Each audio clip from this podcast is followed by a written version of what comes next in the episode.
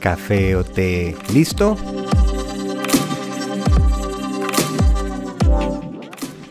Aprender.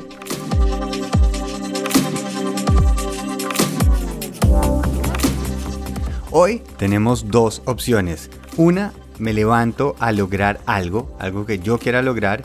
O la segunda, me espero a ver qué me va a enviar el mundo y ver cómo yo reacciono. Bienvenidos a Quiero mi Rush. Esta semana aquí en la zona en Alemania que vivimos en Hessen es vacaciones para los niños. Esto es increíble.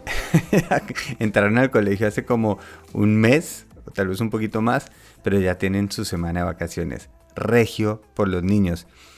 Y estaba oyendo una entrevista em, a una persona, digamos, especializada en educación y le preguntaban en un programa de radio, oiga, ¿usted qué opina? ¿Qué debe uno hacer con los niños en estas vacaciones? ¿Debe darles algo para que vayan trabajando, para que vayan aprendiendo o dejarlos tranquilos?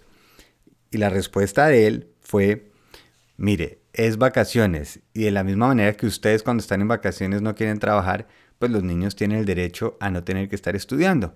Y lo otro para tener en cuenta es que los niños de todas formas van a estar aprendiendo. Toma tu gongazo de inteligencia alemana.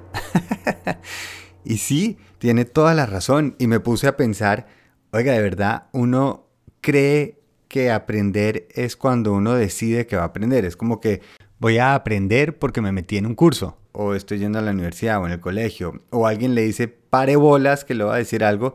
Y uno dice, aquí es cuando el cerebro aprende. Y no, el cerebro, así como los niños, está constantemente aprendiendo. Yo no sé ustedes con sus niños o si han visto, pero en vacaciones Emma se pega una estirada. No tengo ni idea por qué puede ser, alguien de pronto me explica, pero puede crecer varios centímetros en esa época de vacaciones. Y para mí la magia de las vacaciones es que los niños tienen el momento para aburrirse y el momento para seguir curiosidades. Porque sí, es muy raro un niño que se quede todo el día despencado quejándose. En algún momento algo le va a llamar la atención y va a empezar a hacer algo, va a empezar a aprender algo. Y yo, la verdad, en esto soy un poco más relajado. Yo creo que si está o jugando algo en Xbox o si está viendo un programa o algo, también aprenden. Aprenden a contar historias, aprenden a ver vestuarios, música. Hay algo sucediendo, como uno lo enfoque. Si uno puede después como decirle, oiga, increíble, mire qué bueno el disfraz, mire qué buena la historia, oiga, buenísimo cómo se hará ese juego. Y empezar a despertar la curiosidad para que cualquier oportunidad se vuelva una posibilidad. Y lo otro que también es buenísimo es el tiempo que están en casa, porque también están viendo esa interacción de familia, cómo hablan, y sí, a veces los niños les toca estar un poquito más de tiempo con adultos y también aprenden a oír conversaciones distintas, de pronto no es del tema que quisieran, pero todo el tiempo están aprendiendo. Y no es solo para los niños, nosotros somos iguales. Cuando estamos viendo un programa, estamos aprendiendo de diferentes reacciones a diferentes situaciones. Cuando estamos con otras personas, estamos aprendiendo de cuentos, de manejar esas relaciones, de emociones. Cuando estamos en el carro, estamos aprendiendo, mire, este lugar nuevo abrió, esto queda acá. Eh, todo el tiempo el cerebro está constantemente aprendiendo. Y lo que me gustó fue la parte de dejar de etiquetar en qué estamos. Lo mismo que si un niño piensa que solo va al colegio a aprender, se está perdiendo la oportunidad de jugar, de hacer amigos.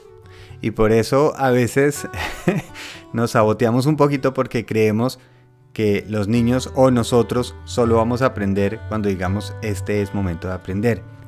Mientras haya curiosidad, hay aprendizaje. Y algo que tengo constantemente en la cabeza, más enfocado, digamos, en la educación a mi hija, es, Emma no se va a acordar ni lo que le dije, ni lo que le di, sino se va a acordar de cómo la hice sentir. Por eso prefiero enfocarme en nuestra comunicación, en nuestro día a día, en darnos cuenta que los dos estamos aprendiendo porque nos graduamos de papá e hija el mismo día y que por más que yo le pida que aprenda a ser generosa, curiosa, alegre, enfocada, agradecida, que comparta, si ella no ve cómo lo practico, pues no va a tener cómo aprenderlo.